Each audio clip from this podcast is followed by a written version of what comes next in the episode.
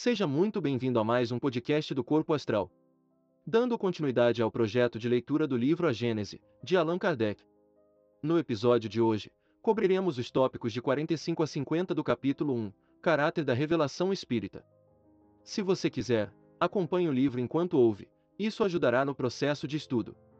Para ter acesso ao livro, confira o link na bio do nosso Instagram, arroba canal Corpo Astral.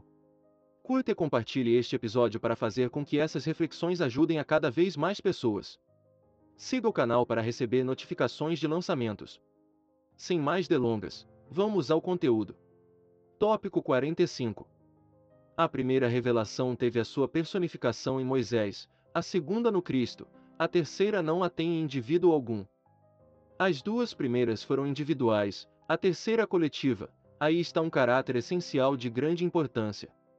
Ela é coletiva no sentido de não ser feita ou dada como privilégio a pessoa alguma, ninguém, por consequência, pode inculcar-se como seu profeta exclusivo, foi espalhada simultaneamente, por sobre a terra, a milhões de pessoas, de todas as idades e condições, desde a mais baixa até a mais alta da escala, conforme esta predição registrada pelo autor dos Atos dos Apóstolos. Abre aspas. Nos últimos tempos, disse o Senhor, derramarei o meu espírito sobre toda a carne, os vossos filhos e filhas profetizarão, os mancebos terão visões, e os velhos, sonhos.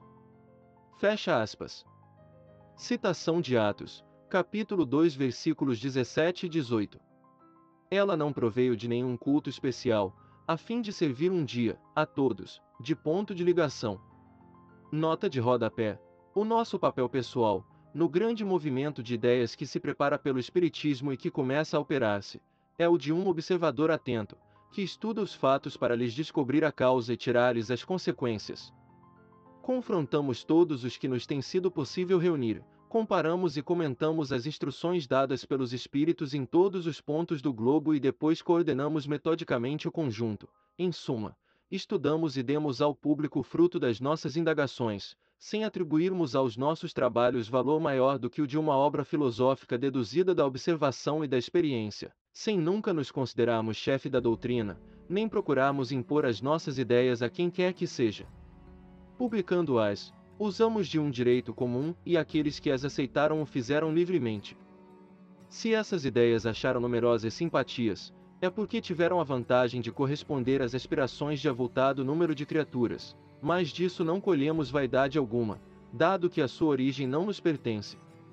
O nosso maior mérito é a perseverança e a dedicação à causa que abraçamos.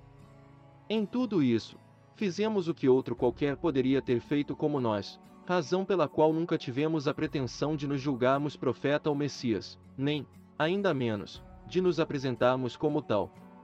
Tópico 46 As duas primeiras revelações, sendo fruto do ensino pessoal, ficaram forçosamente localizadas, isto é, apareceram num só ponto em torno do qual a ideia se propagou pouco a pouco, mas foram precisos muitos séculos para que atingissem as extremidades do mundo, sem mesmo invadirem inteiramente a terceira tem isto de particular, não estando personificada em um só indivíduo, surgiu simultaneamente em milhares de pontos diferentes, que se tornaram centros ou focos de radiação. Multiplicando-se esses centros, seus raios se reúnem pouco a pouco, como os círculos formados por uma multidão de pedras lançadas na água, de tal sorte que, em dado tempo, acabarão por cobrir toda a superfície do globo. Essa é uma das causas da rápida propagação da doutrina. Se ela tivesse surgido num só ponto, se fosse obra exclusiva de um homem, houvera formado seitas em torno dela, e talvez decorresse meio século sem que ela atingisse os limites do país onde começara, ao passo que, após dez anos, já estende raízes de um polo a outro. Tópico 47. Esta circunstância, inaudita na história das doutrinas, lhe dá força excepcional e irresistível poder de ação, de fato, se a perseguirem num ponto, em determinado país, será materialmente impossível que a persigam em toda a parte e em todos os países. Em contraposição a um lugar onde embaraçem a marcha, haverá mil outros em que florescerá. Ainda mais, se a ferirem no indivíduo, não poderão feri-la nos espíritos, que são a fonte donde ela promana. Ora, como os espíritos estão em toda parte e existirão sempre, se, por um acaso impossível, conseguissem sufocá-la em todo o globo, ela reapareceria pouco tempo depois, porque repousa sobre um fato que está na natureza e não se podem suprimir as leis da natureza. Eis aí o de que se devem persuadir aqueles que sonham com o aniquilamento do Espiritismo. Citando, Revue Spirit, fevereiro de 1865, página 38, abre aspas, da perpetuidade do Espiritismo. Fecha aspas. Tópico 48.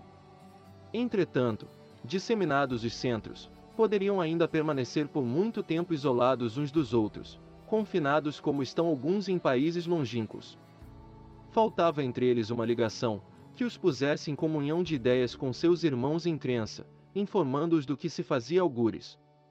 Esse traço de união, que na antiguidade teria faltado ao Espiritismo, hoje existe nas publicações que vão a toda parte, condensando, sob uma forma única, concisa e metódica, o ensino dado universalmente sob formas.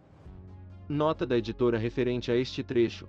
Assim compreendendo, a Federação Espírita Brasileira passou a publicar obras espíritas na língua internacional, o Esperanto.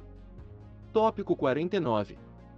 As duas primeiras revelações só podiam resultar de um ensino direto, como os homens não estivessem ainda bastante adiantado a fim de concorrerem para sua elaboração, elas tinham que ser impostas pela fé, sob a autoridade da palavra do Mestre. Contudo, notam-se entre as duas bem sensível diferença, devida ao progresso dos costumes e das ideias, se bem que feitas ao mesmo povo e no mesmo meio, mas com 18 séculos de intervalo. A doutrina de Moisés é absoluta, despótica, não admite discussão e se impõe ao povo pela força. A de Jesus é essencialmente conselheira, é livremente aceita e só se impõe pela persuasão, foi controvertida desde o tempo do seu fundador, que não desdenhava de discutir com os seus adversários. Tópico 50. A terceira revelação, vinda numa época de emancipação e madureza intelectual, em que a inteligência, já desenvolvida, não se resigna a representar papel passivo, em que o homem nada aceita às cegas, mas quer ver aonde o conduze, quer saber o porquê e o como de cada coisa, tinha ela que ser ao mesmo tempo produto de um ensino e o fruto do trabalho, da pesquisa e do livre exame. Os espíritos não ensinam senão justamente o que é mister para guiá-lo no caminho da verdade, mas abstém-se de revelar o que o homem pode descobrir por si mesmo, deixando-lhe o cuidado de discutir, verificar e submeter tudo ao cadinho da razão, deixando mesmo, muitas vezes, que adquira experiência à sua custa. Fornecem-lhe o princípio, os materiais, cabe-lhe a ele aproveitá-los e pô-los em obra entre parênteses. Número 15. Este foi o podcast de hoje. Se você gostou desta passagem, compartilhe com seus amigos e ajude a esse conteúdo chegar mais longe. Para mais podcasts, acesse nosso profile e confira nossa playlist. Muita força e paz para você. Até o próximo episódio.